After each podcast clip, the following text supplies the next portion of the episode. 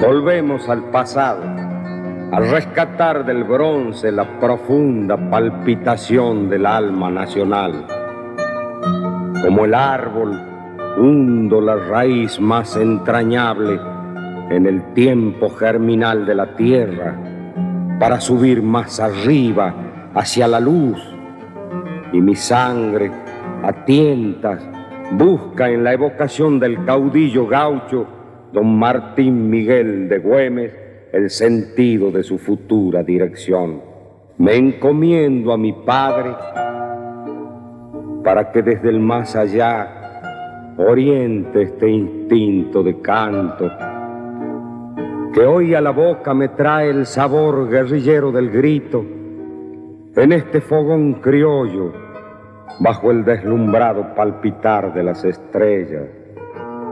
Vamos a rezar en poemas y canciones por nuestra patria.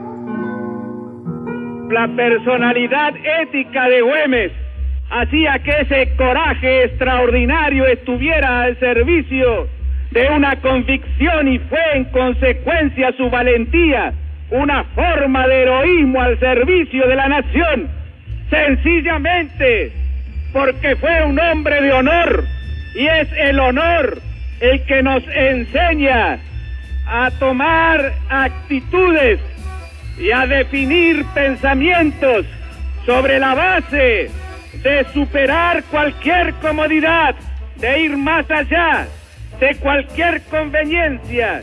Y es también el honor el que nos dice de la absoluta necesidad de ser eficaces en la lucha que emprendemos.